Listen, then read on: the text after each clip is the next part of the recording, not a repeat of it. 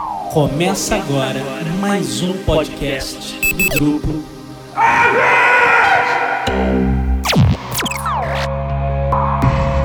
Set a course for the neutral zone. Warning, we have entered neutral zone.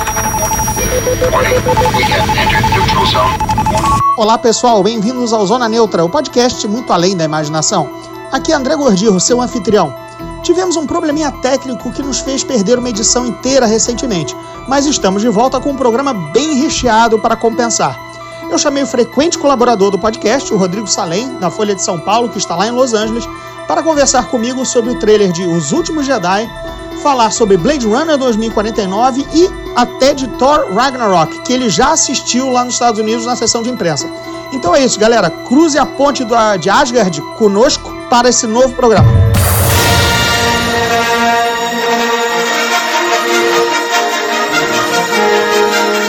Pois então, depois de um hiatozinho com problemas de perda de programa, inclusive um muito bacana que ficou no limbo com o Rodrigo Salem, ele muito generosamente aceitou participar novamente. Agora estamos monitorando aqui para ver se as nossas pérolas de sabedoria não são apagadas, né, não se perdem no, no ciberespaço.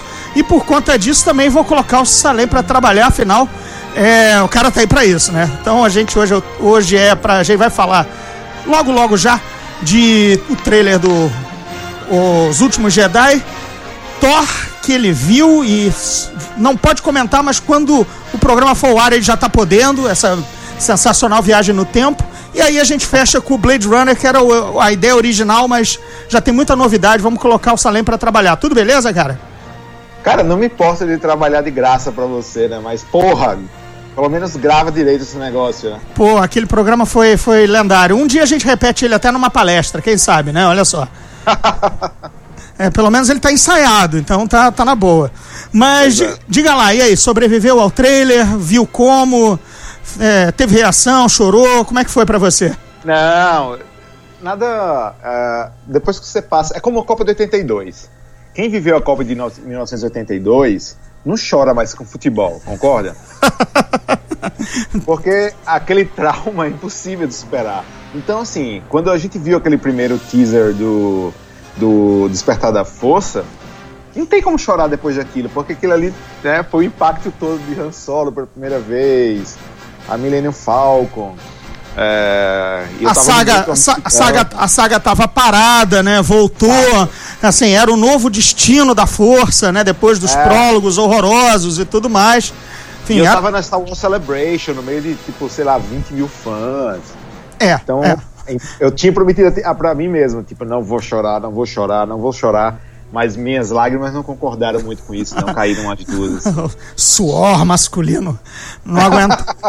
O que é isso, salgado, que está escorrendo pela minha. Impossível, é goteira.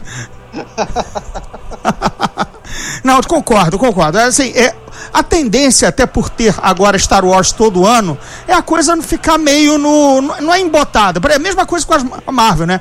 Primeiro, uma sensação de maravilhamento. Oh, como será o Capitão América? Oh, como eles farão tal personagem? Agora já tá a linha de montagem, entendeu? Não, Ah. A gente fibra, a gente curte, mas é.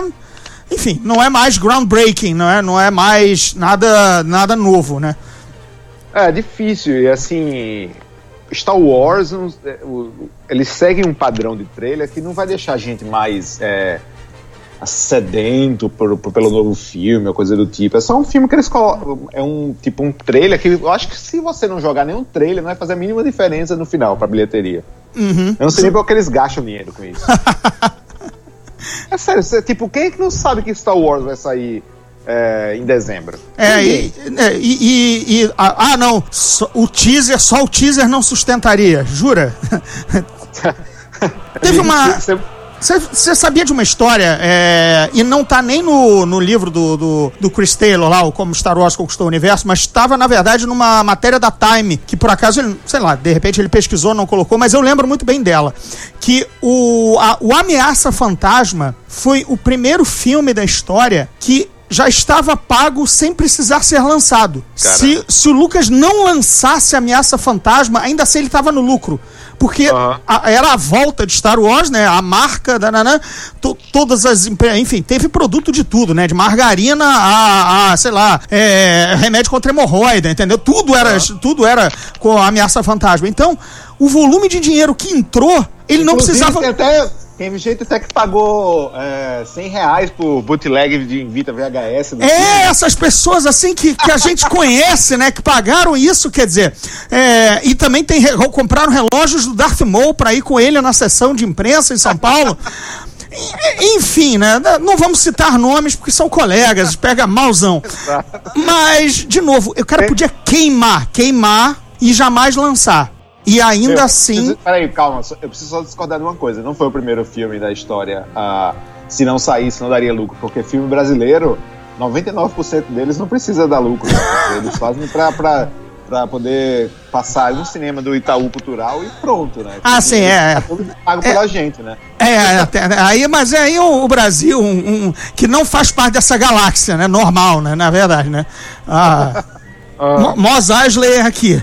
Maior covil de gente ruim e, e vilania e escória. Mas enfim. É, então, brincando com isso, quer dizer, se o Lucas não lançasse o Ameaça Fantasma, ele teria o dinheiro dele, já estava pago o filme. É a mesma coisa que você tá fazendo brincadeira, né? Não, é só anunciar, é só colocar um pôster, não precisava nem de teaser, nem não, porque as massas vão ver, né? É, eu acho que se você colocar um anúncio com o nome do filme, sem nenhuma imagem, no canal público, já tá valendo já. Uhum, com certeza. Agora, então eu achei um, um filme montadinho corretamente para vender o bonequinho, para mostrar os veículos novos e muitíssimo novos. animais novos, né? E muitíssimo bem editado para enganar bobo. Muitíssimo bem editado, porque É, então, todas as incomodou um pouco. Cinco, não, eu, exato, é, assim, é só, é só ter dois neurônios, você vê que nada do que está sendo dito está sendo dito para pessoa que parece que está sendo dito, né? a, a cena da mãozinha do Kylo Ren é a, é a que é que na verdade já está sendo, sendo feita desde o Force Awakens, que é aquele incêndio que o Luke vê, né? Que a, a, a, fo- a fotografia é daquilo. Tá passando fagulhas pela, pela, pela, pelo braço quando ele estende. Quer dizer, aquilo ali é o flashback do Luke. Não tem. Ou, ou, a ou, ou deve ser aquela cena. Então, não, não tem como ele estar fazendo aquilo pra Ray, por exemplo. Isso é um- uma das pistas falsas do filme, né? Não sei, É, se- eu- não sei quais outras você detectou. Não, eu só de- não sei em relação a pistas, mas que o trailer segue essa tendência de querer levar o espectador para vários lados diferentes. Ele tem essa tendência, isso me incomodou um pouco, porque acho que foi um pouco meio que subestimar a inteligência da, de quem tá vendo o trailer, sabe? Por exemplo, é, o Kylo Ren na nave dele prestes a atirar e a Leia olhando pro espaço, assim, tipo, gente, se ele fosse matar a Leia, ninguém ia botar isso no trailer. Exatamente. Tipo, a gente não tá lidando com um amador nesse caso, fazendo um trailer, sabe? Claro. E esse lance da mão, que foi outra também, e a do Luke também, é, falando outra coisa, com a cena que dá a entender outra. Então, assim, são três caminhos que eles querem desviar o espectador sem necessidade, eu acho. Assim como toda a narração do, do nosso menino é, Snoke, que parece voltada pra Rey, porque ela tá sendo treinada e tudo mais. Aliás, minto, tá, sendo, tá mostrando o Kylo Ren invadindo e fazendo mil coisas, quando na verdade me parece um discurso pra Rey que tá sendo torturada por ele, entendeu? Ou, o pró- ou o próprio Luke, quando eles tiverem o embate final, do quem quer que seja o Snoke, enfim. Essa palhaçada toda, enfim, foi. Eu achei, eu achei bem montado por conta disso. Tentando enganar um bobo na casca do ovo, porque obviamente ninguém vai mostrar segredo algum. Né? Estamos falando de Star Wars, é. Cara, é, pô. os- se, se o Trump contratasse a galera de Star Wars, ele tava menos fudido com as ligações que a toda hora pegam dele pro Putin e aquelas merda toda, entendeu? Aham. Curti o fim, pelo menos, na- uma cena legal. O fim, de- fim personagem, não o epílogo do trailer, né? Muito fim bem. no personagem, o traidor.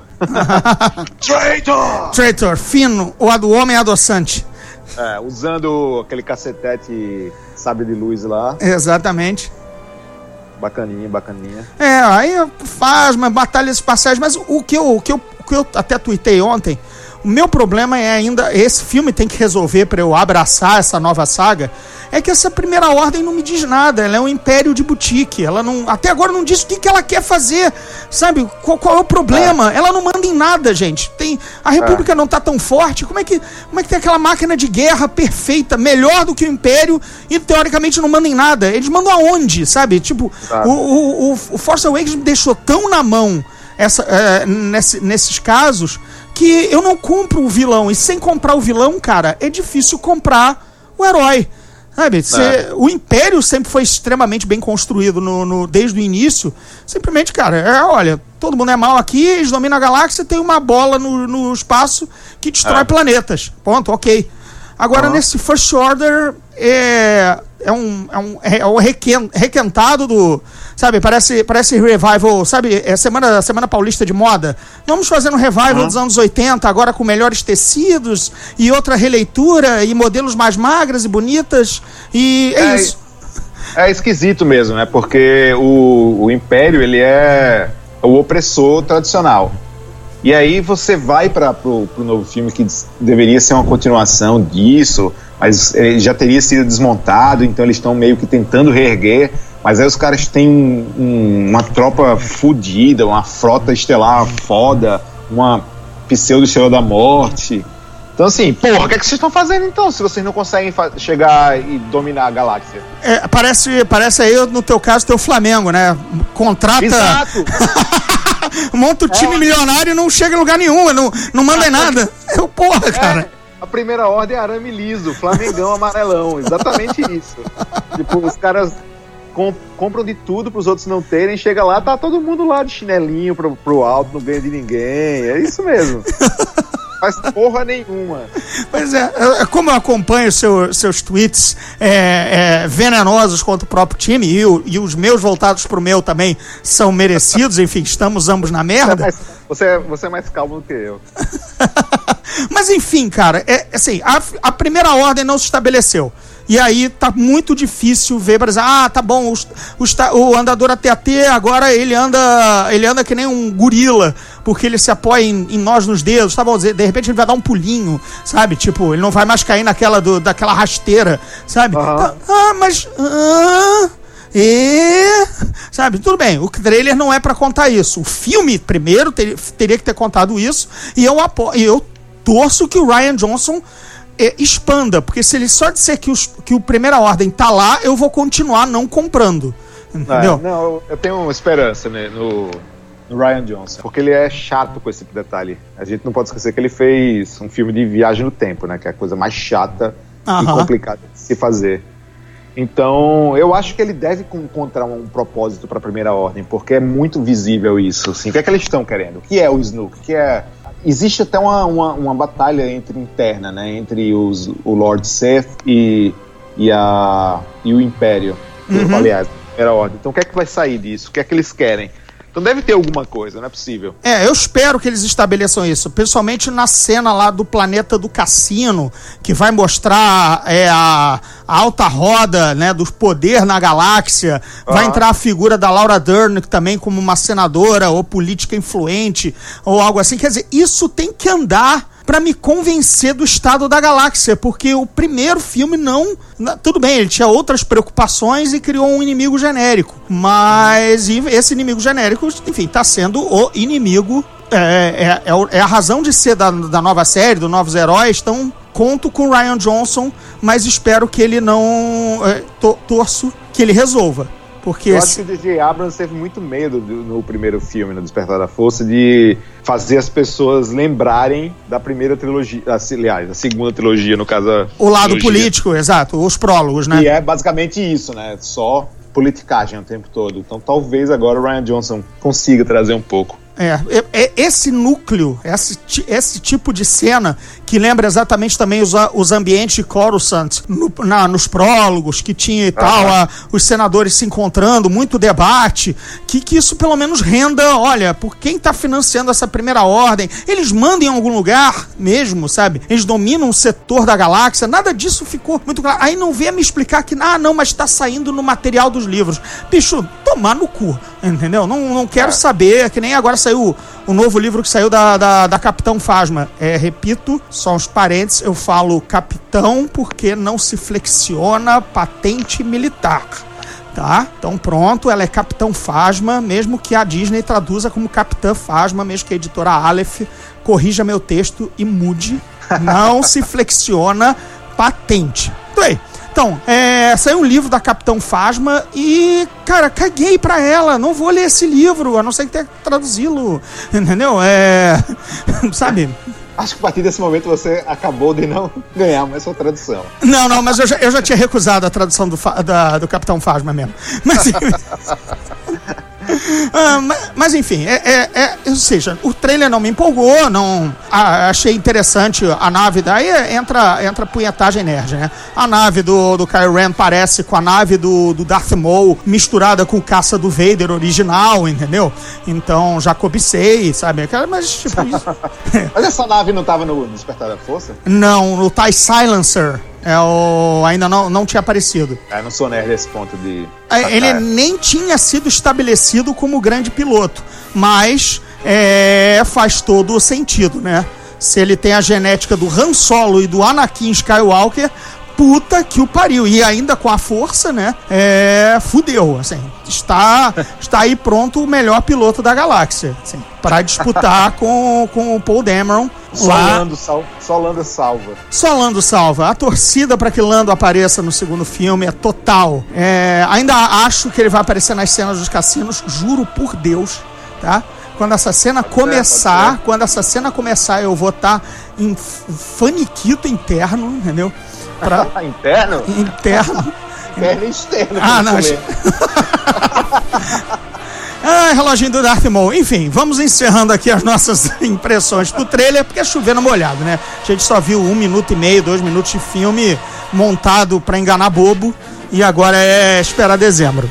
Bem, pelo menos não é tão derivativo quanto o teaser, né? Que era basicamente uma cópia do- dos outros filmes. Ah, sim, sim. O outro, o teaser, o teaser lá do início do ano era o mesmo teaser do Force Awakens, né? Da Despertar da Força. É, com cenas e Império Contra-Ataque. Né? Pois é.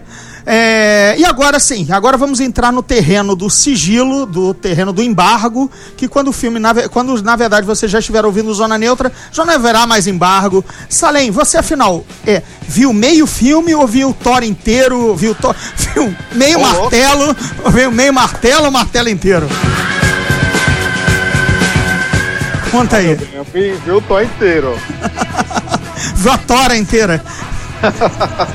Vi inteiro a primeira sessão de imprensa aqui nos Estados Unidos, é, no domingo, dia 8, se não me engano. E agora, quando o programa estiver indo ao ar amanhã, na quinta-feira, já terei, já terão, já terão várias, mais duas sessões feitas aqui. E eu preciso dizer, é, eu acho que desde Capitão América, é, Soldado Invernal, que eu não me surpreendia tanto com filme da Marvel. Muito bom, muito bom ver. Eu já tinha, já tinha lido a tua opinião no tweet, mas é bom que o pessoal ouça. né? Cara, é tipo, é uma comédia, pra começo de conversa. Não é um filme normal da Marvel. É um, você tem que encarar como uma comédia. Alguns fãs, talvez, tenham um problema com isso, porque é a Marvel finalmente se dando conta do quão ridículo o próprio universo dela se tornou. Isso é muito interessante agora, porque a fórmula da Marvel estava se desgastando, né? A gente tava, já falou isso em outros é, programas, de que sempre é o mesmo final, é sempre o herói relutante que não quer, que não quer virar, e algo faz ele virar. E ele enfrenta, e ele enfrenta um equivalente. Ele, exatamente, é a versão dele mesmo, só que vilã. É, e esse filme muda tudo, não tem nada disso. Tem, claro, é, os efeitos especiais de sempre e tal, mas é uma comédia, uma comédia assim, nonsense, nonsense. Mas olha só, aí é que eu tenho. Aí agora que eu vou começar a pisar num grande terreno de ovos. Né? Porque é, é comédia Guardiões da Galáxia 2, que não é. Não, pra mim não é um filme, é uma coleção de gags e de cenas fofinhas. Por isso que eu, eu detesto bastante Guardiões da Galáxia 2, porque eu não vi história ali. Eu só Não, vi. o 2 não tem história nenhuma. O 2 é, é legalzinho, né? Mas eu não, eu não sou mega fã como todo mundo Pois é, eu também não sou e ainda eu vi um clipe de velharia dos anos 80 com cenas fofinhas de uma de um de um de um, uma árvorezinha minúscula. É uma, era isso. Era, não tinha não tinha filme ali. Sabe? Aí, é, é o que eu temo, mas eu imagino que pelo que você tá dizendo, Thor é um filme só que engraçado. Sim, não, ele tem, tem, tem história, não tem essas coisas meio é, do Guardiões da Galáxia, que é essa relação de pai e filho, que ele se concentra um pouco mais, mas tem história, sim. é, e é, é simples a história, só que o Taika Waititi, que é o diretor né, neozelandês, pra quem não sabe, ele dirigiu. Ele é ator também, mas ele fez vários filmes indies muito bons, que recomendo muito, que é Boy, What We Do in the Shadows, que eu acho que é onde as sombras se escondem no Brasil. Não, não, é né? co- o que fazemos nas sombras. Acho que passou que mesmo. tá, nas sombras. É, tá, no, tá literalmente no Netflix aqui. Ah, legal. E também tem o Hunt for the Wilder People, que é maravilhoso também, do ano passado, com Sam Neill. É, mas a- a- o cartão de visitas é o que fazemos nas sombras, né? Um, aquele É. nonsense vampírico que você olha para um lado, olha para o outro e diz: Não acredito que eu tô vendo isso, né? Inclusive, o filme, o Thor tem uma referência ao What We Do in the Shadows, porque o Taiki faz uma- um personagem. E aí tem uma hora que ele cita, tipo, que tal um tridente pode matar três vampiros de classe média ao mesmo tempo. então Muito é bem bom. legal isso. Então, assim, é um, é um, é um humor totalmente inocente e, o- e o melhor de tudo, aquele humor que se autodegrada, sabe? Não tem disso. E a Marvel fazia isso, alguns toquezinhos, assim, por exemplo, no primeiro Homem de Ferro. Mas agora eles foram full filme inteiro. Por exemplo, ah, é mais ou menos assim. Ah, DC que tá querendo ser engraçadinha aqui, segura minha cerveja então. Faz, um- faz um filme inteiro. Meu irmão, aqui tu não se cria. Você viu que no, o- o- no, no deprimente trailer da Liga da Justiça, agora todo mundo tem cena de riso e piadinha, né? Todo mundo. Eu vi. Todo o mundo. Flash basicamente ficou um retardado, né? É, o Flash, ele é realmente só rápido, é só o corpo, a mente não, né?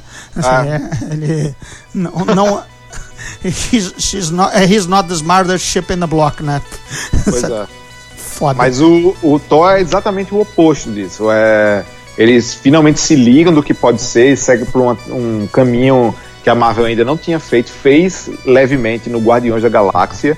Só que esse filme, assim, é muito mais histérico, muito mais. Não Muito. tem nem comparação. Bom saber. Quer dizer, com, com ressalvas, claro que vai, vai que eu não compro isso porque queria ver uma história, de repente, já que se leve a sério. Mas, mas aí vai de cada um. É. Se a comédia for um. eficiente. Se você, se você leva a sério Thor, aí, vai- tipo, adeus, você vai odiar o filme. Porque não tem o Thor falando. ah, aliás, até tem, mas é uma, é uma parte que é bem engraçada, que é quando ele fala como o Thor de verdade, tipo, pela barba de Odin, que é na aparição especial de, de você sabe quem, né? Que sempre tá em todos os filmes da Marvel. Aham.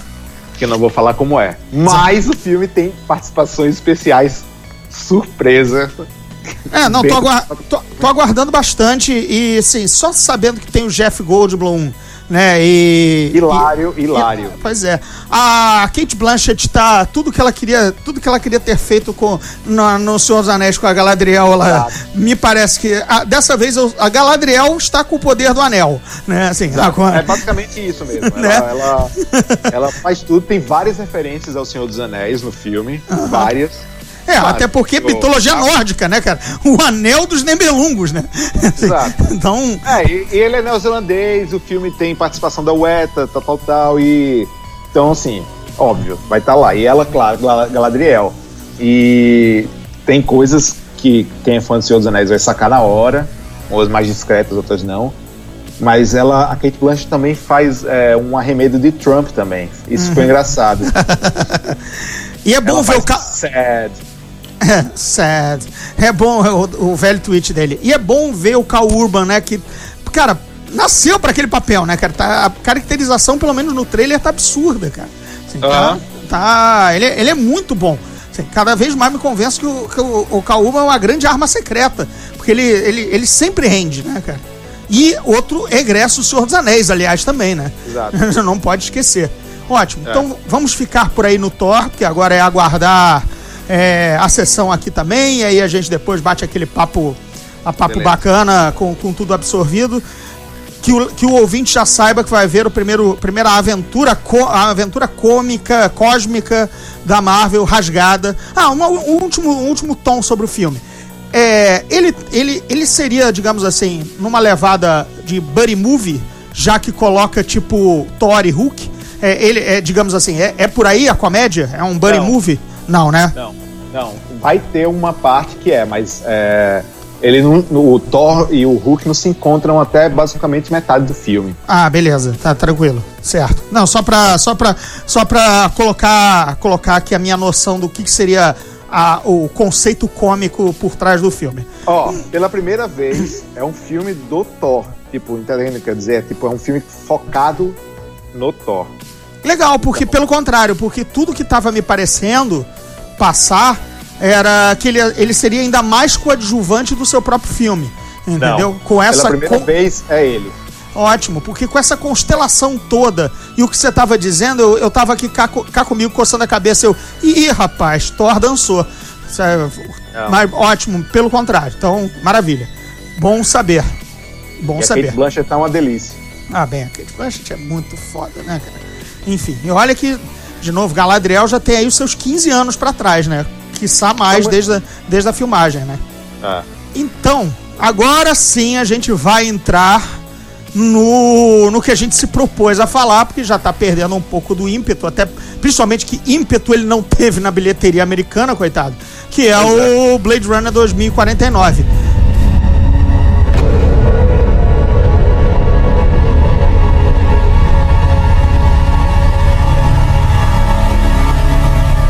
Como sempre, eu te pergunto, antes da gente trocar as impressões do filme, né? É, e aí, você por acaso trabalhou no filme? Quer dizer, entrevistou alguém? Fez o, fez o, as- os- a- o, o tour de imprensa? Como é que foi? Não, é. Não lembro se a gente falou sobre isso, mas é- acho que a gente gravou um programa sobre isso, né? Eu fui no set do, do Blade Runner em Budapeste. Ah, então, então re, refresque-nos, refresque-nos que eu já esqueci, imagino que o ouvinte mais ainda. É, mas então, faz um ano já que eu fui. Ah, então. É, então é, faz um tempinho já. E é engraçado, porque eu fui pro set Viz lá no, a uns 40 quilômetros de Budapeste, onde eles estavam fazendo o filme, por razões orçamentárias, claro. E o filme, ele é eu fiquei no limbo na hora de ver. Eu tive que pagar pra ver o filme na quinta-feira, à noite, na primeira sessão, no maravilhoso Vista Theater, aqui em Los Feliz, que é tipo um cinema lindo de rua é, e alto e bem projetado. Então, o que acontece é o seguinte: internacionalmente, Blade Runner é da Sony. Uhum, isso. Do- domesticamente, no caso dos Estados Unidos e Canadá, ele é da Warner. Original, como era originalmente Como era o original. primeiro. Exato. Então, assim, rolou esse acordo para poder o filme sair. É igual mais ou menos aconteceu com o Hobbit. Isso, e até o, o Titanic, cara. Titanic era meio, meio Fox, meio mais alguém pelo resto do mundo, né? Exatamente. É. Pois é, porque às vezes é, é por causa de grana mesmo. Nesse caso não foi nem grana, que a Warner não acho que não deve ter colocado dinheiro nenhum, porque foi a Alcon que, que bancou o filme. Mas a distribuição foi dividida nisso por causa dos direitos, senão não ia sair filme nenhum.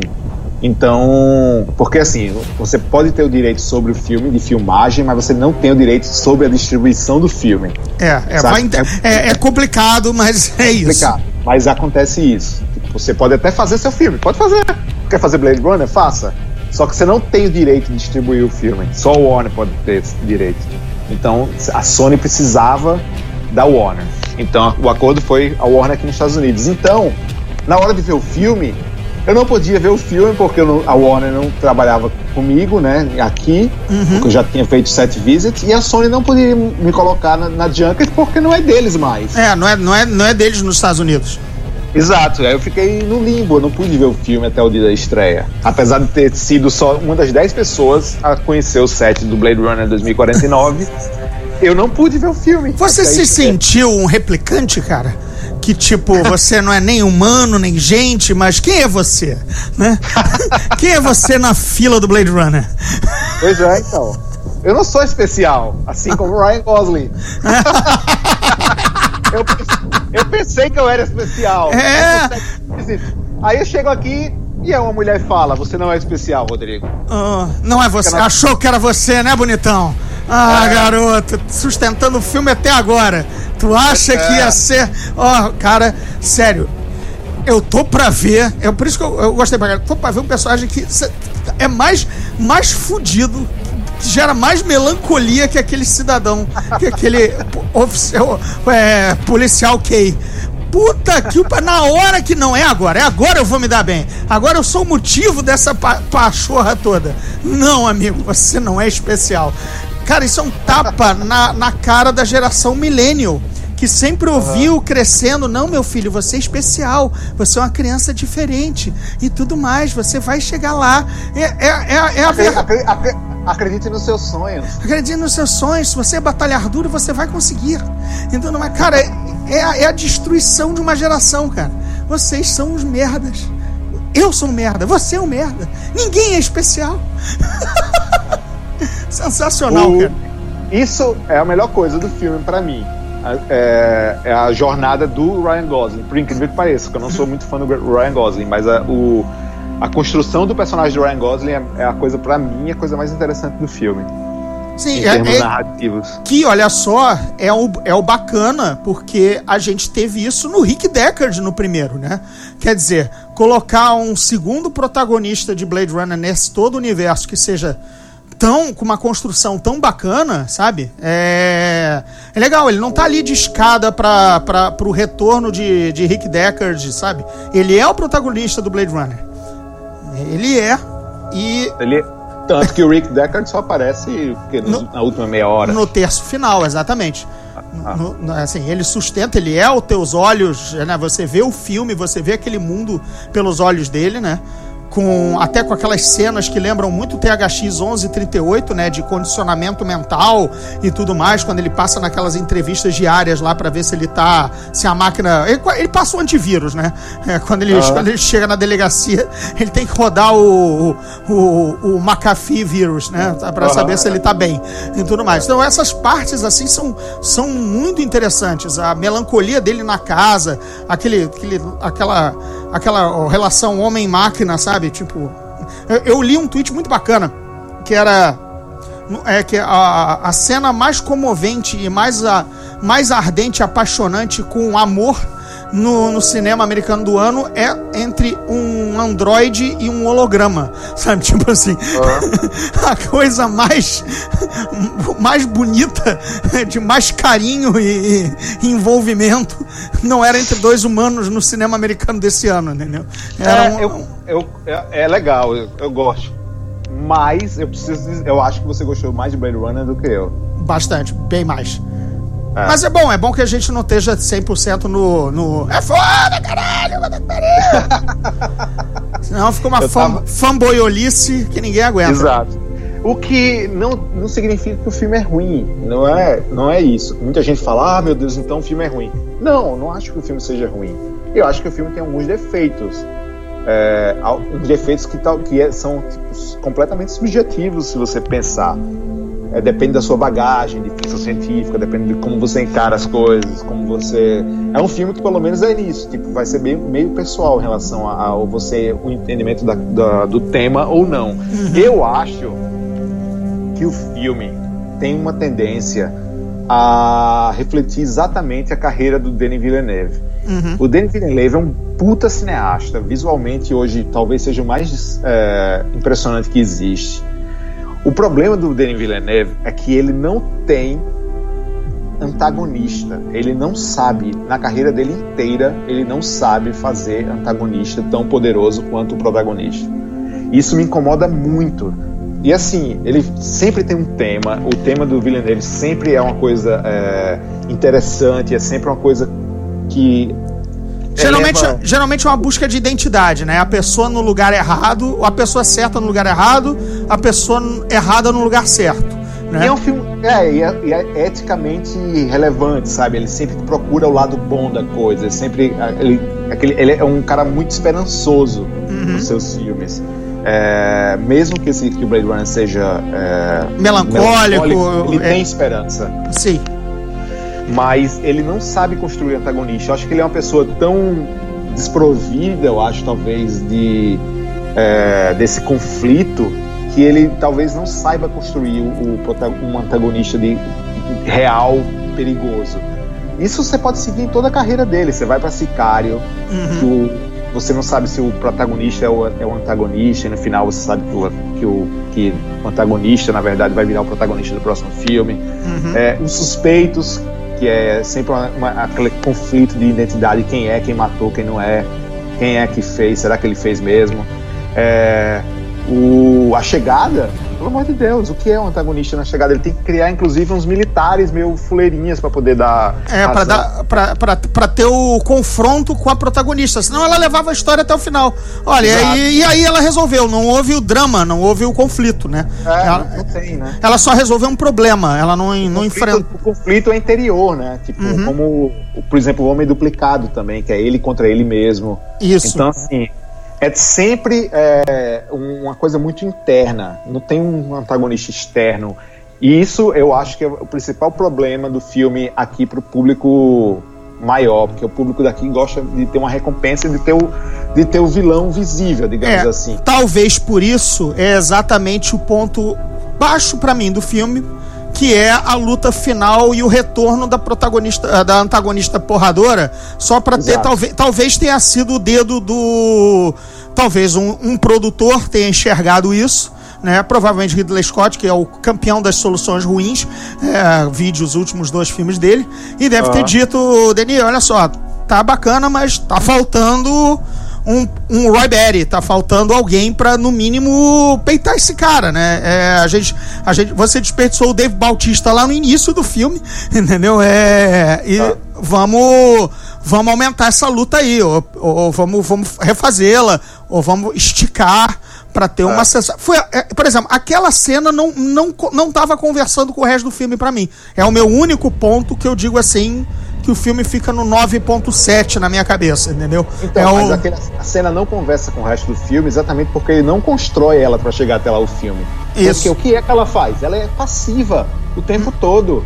Ela tá seguindo ele. Ele que é o ativo o tempo todo da história. Ela só vai, tipo, ela só reage ao que ele tá fazendo, reage ao que ele tá fazendo. Tanto e aí, é- no fim, ela quer ser ativa, não, não rola. Não, olha lá, que, é, tá, tá, tá correto. tá- é, a cena, por exemplo, dos mísseis, que ela ajuda ele, né? Exato. Ela, ela tá longe, ela, re- ela como você falou, ela reage, ela o ajuda de maneira reativa. Olha, ele precisou de ajuda, eu mandei mísseis da, do, do- de um satélite pra ajudá-lo. Beleza. Ah, ah. Mas de repente ela. I am the best. é, em, em que momento ela quis superá-lo, entendeu? É, ela tava por cima da carne seca, né? Assim, ela era. Porra, ela era a segunda em comando lá do cara, sabe? Enfim, é esse o pezinho de barro, concordo. É bom que a gente tenha chegado aí, porque, como em outros canais eu já bas- elogiei bastante o filme, é bom também encontrar, de repente, aquela brecha que precisava de uma polida na- no, no casco do Android. Continuo achando É. algo absolutamente espetacular, um filme que te abraça, envolve, te leva é, com. é, é, sei lá, mais uma jornada maluca, por incrível que pareça, pelas mãos do Ryan Gosling, né? Pô, Drive, é, só, só Deus perdoa. É, é, assim, só, acabo só vendo filme em que eu adoraria ter feito, eu adoraria. Ah, é, é, eu gosto do personagem, eu gosto daquilo, e por acaso é o diabo do Ryan Gosling interpretando. Fazer o quê, né? Mas sabe, tipo, é, é, é o. é- não vejo outro cara, é, é como o Janot falou aqui no. com aquela cara dele de paspalho, entendeu? É, é, é- é- tá sempre triste e nada. o- nada ele, é um. Ele é um pós-Keanu Reeves. paspalho. Ele tem cara de gatinho de botas de Shrek. Ele, ele é pós-Keanu Reeves, sabe? O, Ke- o Keanu Reeves ao menos se espanta com o que tá acontecendo, entendeu? Ele parece que tá só triste porque as coisas estão acontecendo, sabe? É. O Keanu Reeves faz o wow e aí ele toma alguma, alguma decisão na vida, entendeu? O Ryan Gosling só tá, pô, triste, pô, tem que O dirigir filme. carro. É, O filme é fácil de se perder dentro dele, né? Porque ele é muito bonito. E provavelmente o filme mais bonito dos últimos anos, assim. Só que se você disseca ele sem o visual, você começa a encontrar algumas, algumas rachaduras, né? Por exemplo, ele, ele quer ser um filme. Meu outro incômodo, e isso eu, eu, eu sempre falo com todos os filmes que eu vejo, é essa vontade de querer fazer o universo antes de querer fazer o filme, cara. Isso me incomoda muito. Esse filme poderia ter sido totalmente fechado, como o primeiro Blade Runner é, e você poderia tipo, ter, usar mil ideias do Blade Runner, do, do original, para fazer spin-offs como você quisesse. Só que ele nunca foi um filme feito para ser um universo. Esse filme, ele já tem aquela aura, tipo, já não vou falar, por exemplo, Aham. não vou falar dos rebeldes que, que, que inventam no, no final do filme. Ou é Aquilo, me, papel do- aquilo me do pareceu Jared Leto. jogado. Aquilo me passou, aquilo me pareceu jogado. Assim como, já, Totalmente jogado. assim como o Jared Leto não ter um, um- uma, enfim, um fim pra ele, né? Ou uma, ou- dele, qual o qual o propósito? propósito? Jared? O- exatamente, o propósito é criar a sequência, né? Criar se, se o dinheiro permitir, né? Se a bilheteria permitir, a gente teria o, a, a- a continuação. Né? É, essa, essa- essas são realmente os probleminhas. O que eu acho de ter expandido é, é que o primeiro filme é claustrofóbico e mesmo assim, e por isso sim, o protagonista está sufocado e tudo mais. E apesar desse filme ter uma imensa amplitude, ainda assim, não importa quão, quão o horizonte seja largo e amplo, o protagonista continua oprimido e melancólico, sabe? Assim, não, há, não, não adianta mudar de ares no mundo de Blade Runner, sabe? É, você tá sempre. Na- é, é o cyberpunk, né? É, o, é, o, é, a- é, a- é aquilo ali, é o, é o, é o distópico melancólico. Nisso Certo. eu gosto. Que ele vende a mesma ideia de duas maneiras. O primeiro é um filme de interiores, até por questões orçamentárias e também porque é um filme de detetive, né? É Basicamente você vai de, uma- de um, de um prédio a outro, é isso, né? Aham. É uma investigação de detetive dos anos 40. Não tem por que você ir numa pradaria distante e tudo mais tal. É uma investigação urbana. Beleza. Aham. Né? Esse segundo, por exemplo, eu tava achando que ia ser forçado esse lance de exatamente sair dos confins, do, da- do confinamento da cidade para conduzir a investigação. Mas o roteiro quis fazer dessa forma, eu, eu gostei da- dessa ideia de mostrar o mundo amplo e mesmo assim ele é tão ruim quanto, no, quanto nos interiores. Beleza. Mas eu concordo com você nesses dois pontos de que eu fiquei sem uma sem um sentido pro personagem do Jared Leto e a rebelião replicante surgiu muito é muito Deus ex machina pra resolver a questão, entendeu? D- Levou muito tempo. Se você tivesse. Aí, aí é aquilo que, por exemplo, um Robocop da vida soube brincar melhor. Que ao longo daquele uso, por exemplo, muito sacana das, da TV, da mídia, né? Ele ia contando os problemas do mundo até você chegar e entender toda, todo o quadro, né? Se isso fosse aventado em possíveis riots que você ouvisse, ou um ato terrorista, se tivesse, olha, tem umas pistas falsas já, aí você, ah, tá, tem uma galera agindo na- na- nas, nas sombras, e não só apresentar a carta no final Exato. do, do filme, do tipo, esse será o grupo do pro da continuação. Exatamente. Isso é, foi bem. me incomodou bastante. Principalmente porque é, a gente está vivendo numa era que o espectador é muito mais sofisticado do que naquela época, né? Então a gente. A gente já viu esse lance de rebelião robótica há quantas, quantas vezes já, Gordinho? Tipo, a gente vive na, hoje a gente vive em dia, nos dias que Black Mirror é falado tipo por, pela pessoa da esquina. Aham. Nossa, isso é Sabe? tão Black Mirror, né? Aque- Até, a- até, a, até a Patricinha Mongoloide do Instagram posta isso, entendeu? Exato. Enquanto ela tira foto com o pé na pia. A moda nova, você sabe, né? Foto Ah. no Instagram com o pé na pia. Então, até essa, essa anta posta isso, né? Tem essa Exato. referência. É, não é como nos anos 80 que a gente era basicamente levava porrada no colégio por gostar desse tipo de coisa, Uhum. né? Então assim, achei meio sabe, tipo, sério, é só isso? A expansão do tema só, que assim, o primeiro tema na- quando ele surge, é aí que me incomoda muito quando alguém fala: "Ah, esse filme é melhor do que o original". Não, não é melhor do que o original. E primeiro, ele não poderia nem ser melhor do que o original, porque o fato de, de uma obra ser original já coloca ela num patamar superior a qualquer coisa que vem depois. Você pode dizer que, tipo, ah, o filme divertiu mais, mas não vai ser melhor. Não é melhor, porque Blade Runner, quando surgiu, você tinha que estar lá pra ver. Você não pode julgar ele ser melhor ou não agora. Ah, vou ver Blade. Eu tenho 19 anos, vou ver o primeiro Blade Runner pra dizer se é o, primeiro, o segundo é melhor ou não. Não, você não pode falar se ele é, tipo, melhor ou não é, do que o primeiro, nesse tipo de coisa. Se você não viu. É, não, no contexto, no contexto, no contexto exatamente. histórico da coisa. Blade Runner, pra, pra, pra época que ele surgiu, é completamente revolucionário. Em termos de ritmo, em termos de tema, em termos de interpretação, em termos de, de visual. Que é tipo, foi o Ridley Scott saindo do Star Wars dizendo: Caralho, quero fazer um filme assim. E ele foi fazer Blade Runner. Isso, exatamente. Foi, foi quando ele pega o roteiro original do Hampton Francher, que um cara que, enfim, é um ator de quarto escalão, nunca fez nada na vida, fez um, fez um filme com o Wilson em que ele é, é serial killer, atenção, né? É, ele, ele, ele escreveu um filme do, do Denzel Washington que ninguém viu, é, Os Poderosos Queen, e fez um e escreveu e dirigiu um filme em que o Owen Wilson é um, é um serial killer. É, é, é isso que ele tem na carreira depois de Blade Runner em 82. Então ele não é alguém da indústria, né? Assim, beleza. Mas ele mantém lá os dentes, né? Na, e a mão, no, as garras no, no direito de ter comprado o direito lá atrás, né? Foi ele que comprou, inclusive, né? Num leilão lá do Philip K. Dick que estava devendo dinheiro.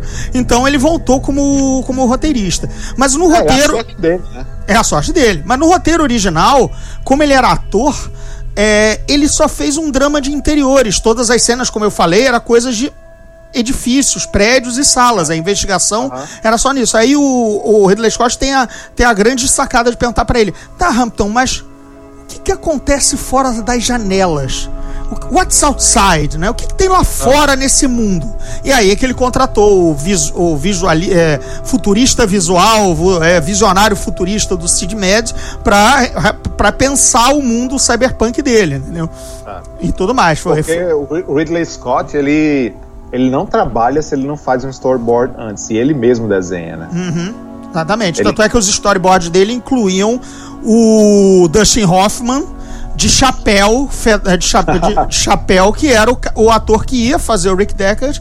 E não sei se você sabe disso, a cena inicial do Blade Runner 2049, na verdade, é a cena inicial do Blade Runner. É, aí ele vai numa fazenda e mata um replicante. É a cena Ah, original. sim. Não, né? é a cena do livro, não é? E a cena. É, e a, e a cena que tá no roteiro, o primeiro roteiro do. do Blade Runner do, de 82. Né? E é só que o traço do Ridley Scott era o Dustin Hoffman de chapéu. Quando o Dustin Hoffman cai da produção, cai fora da produção, e a namorada do produtor indica o Harrison Ford, ele vai visitar o, o set de filmagem de Caçadores da Arca Perdida, a convite do Spielberg, e aí ele chega lá e vê o Harrison Ford usando um chapéu e aí o Harrison Ford topa, mas aí ele diz, é, mas agora não dá, né? Chapéu foi embora.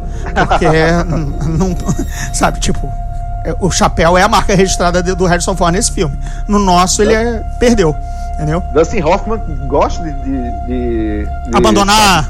de abandonar filme bom, né?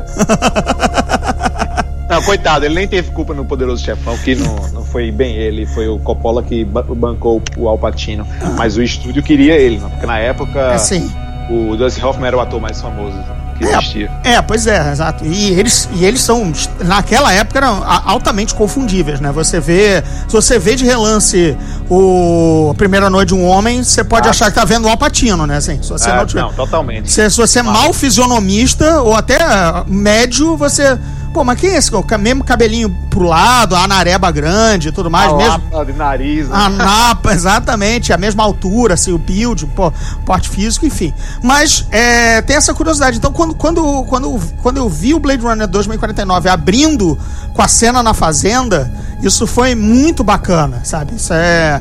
isso é- eu gostei pra caralho do filme. Eu gostei, sei, do, a, a- sei dos problemas, não, não gostaria que ele tivesse entrando nessa do universo entendeu? Mas muitas coisas que, muitos temas que, que batem, rebatem de um lado para o outro, sabe? O, o homem-máquina, os hologramas, tudo o envolvimento. Porque eu- a gente já viu isso. Já. sabe? Tipo, eu, esperava, eu esperava algo que não, a gente não tivesse visto. Certo. Como foi o primeiro Blade Runner.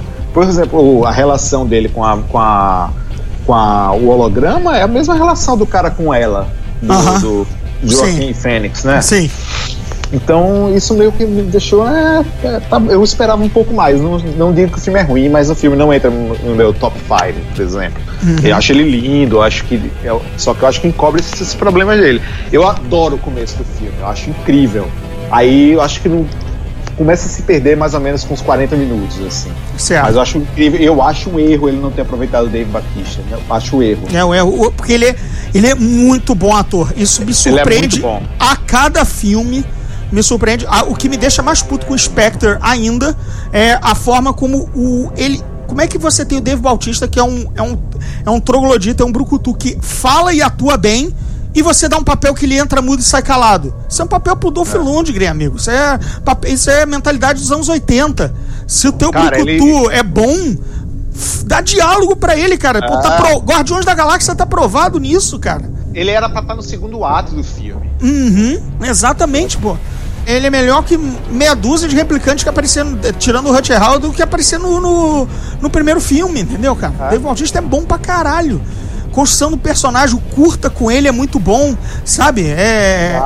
É- enfim, é, eu, toda vez que desperdiço o Dave Bautista, eu fico puto pra caralho. E acho que ali foi um. Foi um, foi um, foi um pequeno erro. Curiosamente, é, é nesses papos que você que a gente, claro, o filme também já tá passando aquele, primeiro, aquele primeiro impacto e você começa a ver a, a rachadurinha aqui. Nada que diminua, continua.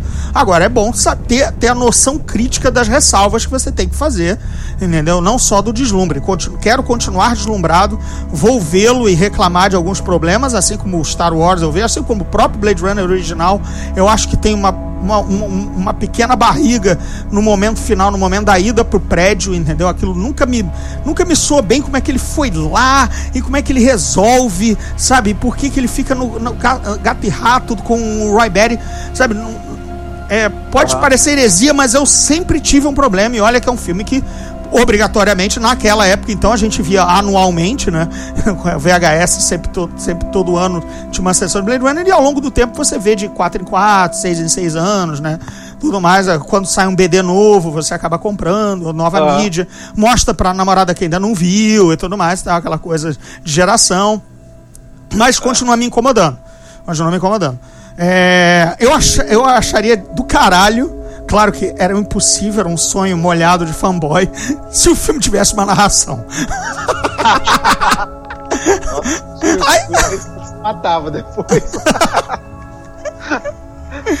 Mas sabe que do caralho agora? Agora vai entrar a voz macarrônica e melancólica e, e atônica do, do Ryan Gosling é, reclamando da vida, sabe? ou, ou pra pirar ainda mais, ele ser todo narrado pelo Harrison Ford desde o início. Pela filha do Harrison Ford. Mas isso é, é o, pra mim é a grande coisa do filme. Ele não quer ser o, um remake, né? Isso é legal.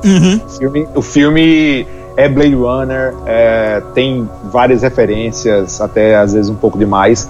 Mas ele não, não é, não segue a tendência de ser uma sequência como faz, por exemplo, Jurassic World. Ele é um filme próprio, com seus defeitos e com suas qualidades, mas é um filme, é um filme próprio do Blade Runner. E Não é eu um- não vi fanservice retardado. Eu não vi fanservice retardado. Mesmo aquele que, a- que acontece no filme, ele tem um motivo dramático dele ter acontecido pra tentar, tentar mover algo na trama. Entendeu? Aquele fanservice que a gente já sabe. A- aquele ali não foi retardado, entendeu? Uhum. Não foi piscando pro público, sabe? Olha, você vai gostar de ver isso. Entendeu? Não, não foi. Não, não, não achei, não julguei dessa forma.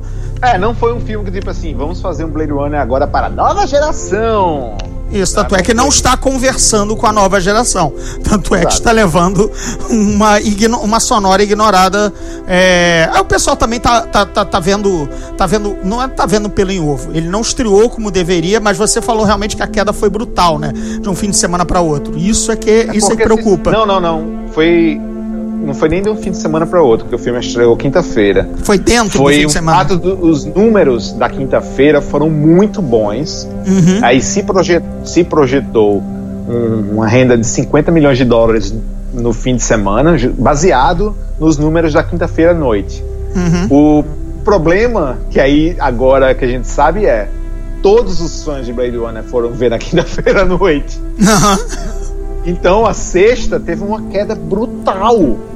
E aí o filme no fim de semana com o público normal só rendeu 32 milhões.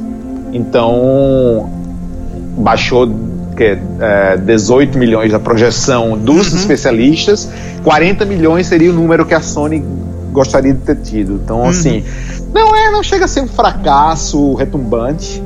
Se esperava mais por ser Blade Runner, mas pelo menos coloca um pouco num patamar do que é Blade Runner hoje em dia, que a gente, às vezes a gente vive numa bolha que a gente acha que todo mundo conhece Blade Runner, e eu tenho um amigo meu que dizendo, cara, esse Blade Runner, eu posso ver sem ter visto o original? Eu disse, como assim você não viu o original? É, é, eu me espantei. Eu tuitei, né? Lá até foi um, um tweet nervoso, raivoso de velho, sabe? Assim, do tipo, não acredito que tem gente, sabe? Tem nerd que não, não viu. E não, eu, mas isso é, meu não é nerd, é tipo pessoa que eu conheço, por exemplo, porque eu, eu, eu sabe que eu adoro cerveja. Uhum. Então, aqui tem uma comunidade de cerveja grande e tal. Aí eu, esse amigo meu, amigo de cerveja, ele, e aí ele falou, tipo, perguntou pra mim. Aí eu perguntei, pô, você nunca viu o original? Eu disse, não. Ah, ah, então não vai ver. Tipo, vê É. o primeiro original. Estranho, né? Enfim, é, é aquilo, é o take for granted, sabe? A gente dá algumas coisas, considera algumas coisas como certas, né? Por questão geracional ou de, ou de cultura pop mesmo, sabe? Se as pessoas estão no mesmo nível cultural que você ou curtem as mesmas coisas, você acha, ah, não, as refer... o Beabá todo mundo, todo mundo viu, né, gente? Pelo amor de Deus, né? Ah, mas não é bem assim, né?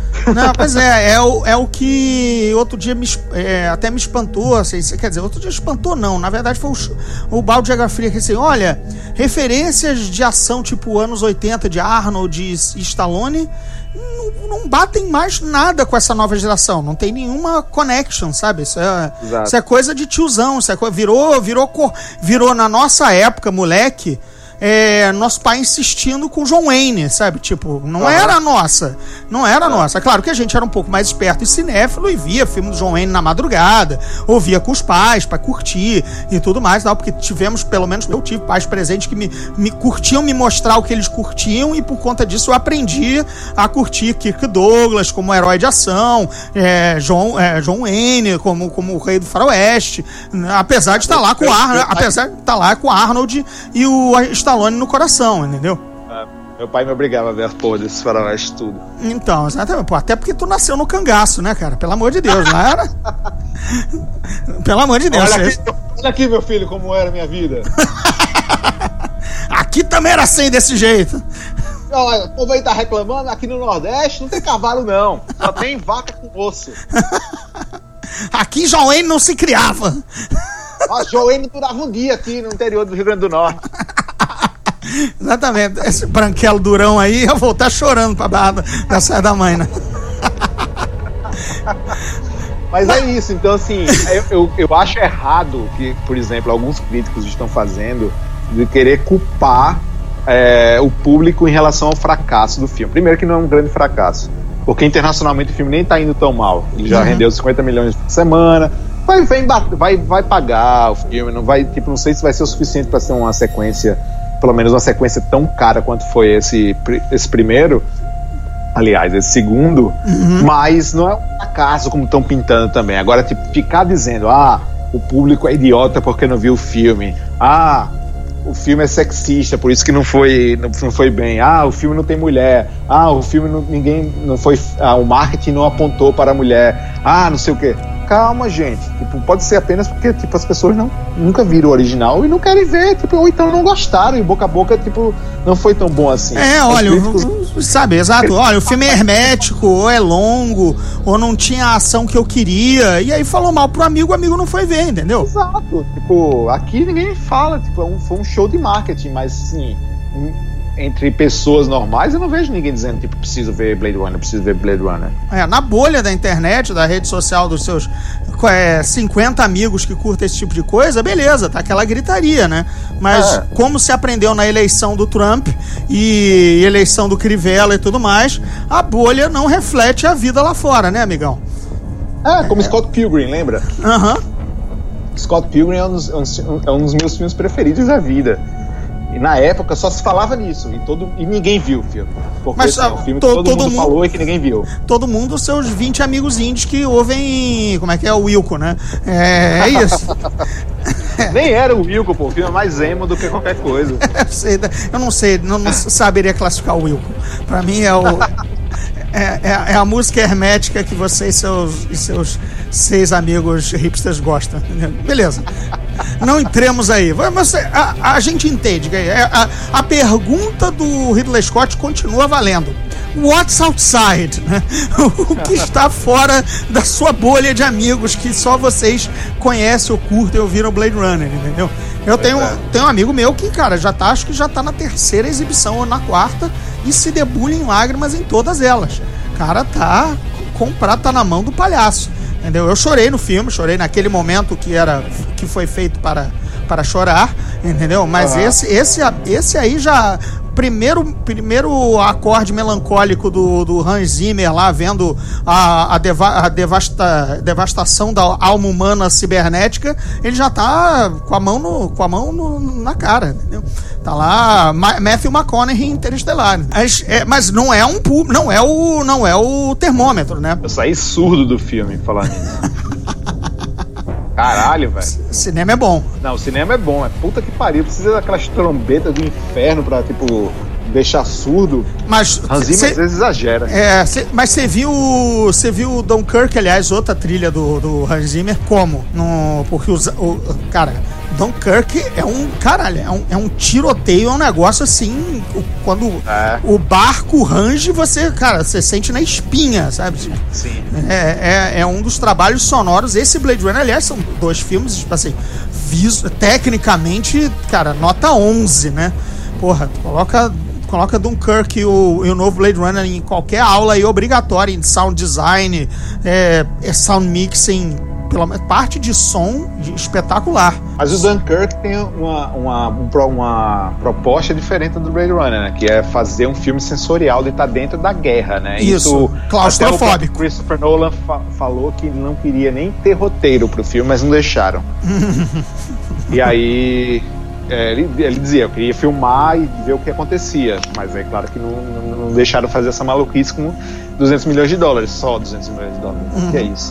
Pois é, né? Então, é uma, tipo, ele queria jogar a gente no meio da guerra e consegue. Tipo, Dunkirk provavelmente vai ser, junto com o Blade Runner, vai ser os dois filmes que vão concorrer Ah, aos vão- maiores Oscars técnicos, né? Exatamente. O, o Star Wars já tá fora há muito tempo. Prova vai- é, indicado vai nas quatro ou cinco categorias de sempre, roupinha e, e efeito e tudo mais e tal, mas. Se não, se não levar fotografia pro Roger Deakins, eu não sei mais o que, que é que pode levar. É, pois é, mas também a fotografia do Dunkirk é um. Assim, as tomadas aéreas são uma coisa. assim, ti- tipo. E é fotografia, né? É, Ah. é, aquilo é magistral, assim, sabe? Ah. Não, não tinha visto um combate espacial e cenas de- aéreas daquela. Assim, eu me, senti na asa, cara. Me senti pendurado na asa. Eu tava, tava, tava foda. Tava foda. É, é torcer. É, pelo menos assim, tivemos dois festins visuais esse ano, que é com ressalvas ou não para as histórias, assim, do. De Dunkerque e Blade Runner, quem não viu no cinema e só for ver em home video, que pena, que pecado. Porque. É, não, isso- é, é pra ter visto no cinema no maior possível, né? Uhum, exatamente. Eu ainda vou arriscar um segundo Blade Runner aqui, pelo menos quando, quando der um tempinho, e espero que ainda esteja em telas grandes o suficiente para curtir de novo.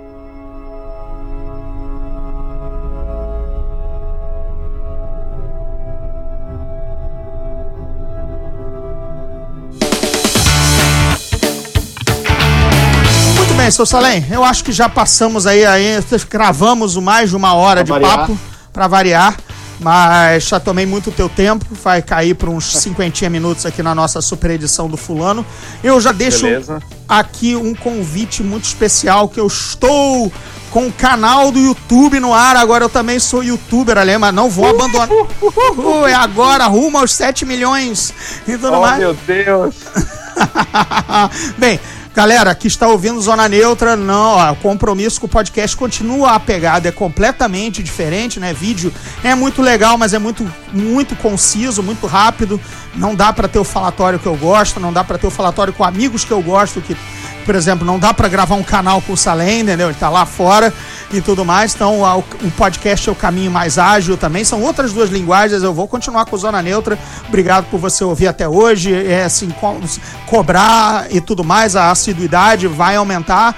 O canal não vai roubar. Mas eu estou com o canal com meu amigo 3D, né, né, o famoso Nerdcaster lá do Jovem Nerd, o 3D, que é parceiro já de outras coisas que a gente já vinha fazendo junto. Estamos com o canal 3D e G, né? 3D e eu, eu, o G da história. É, você sabe a referência, né? Pegou a referência?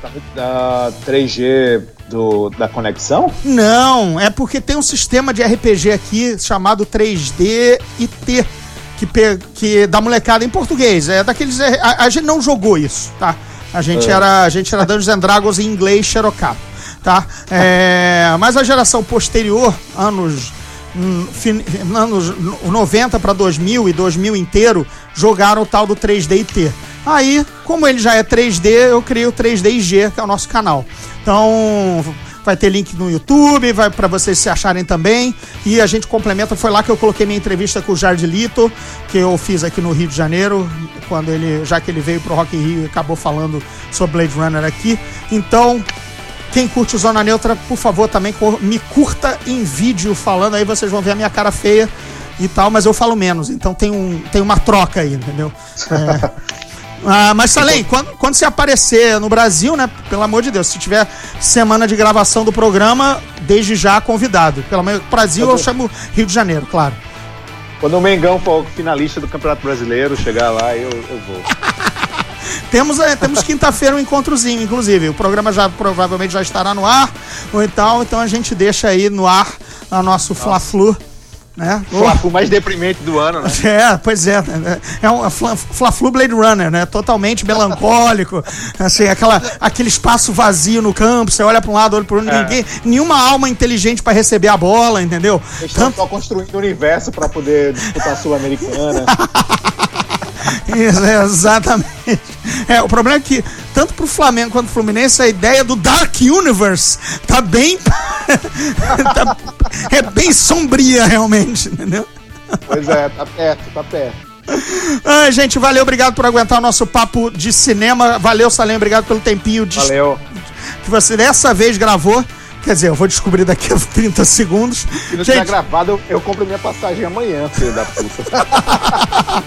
valeu, gente. Abração. Obrigado. Esse podcast é produzido pela Fulano de Tal Produtora.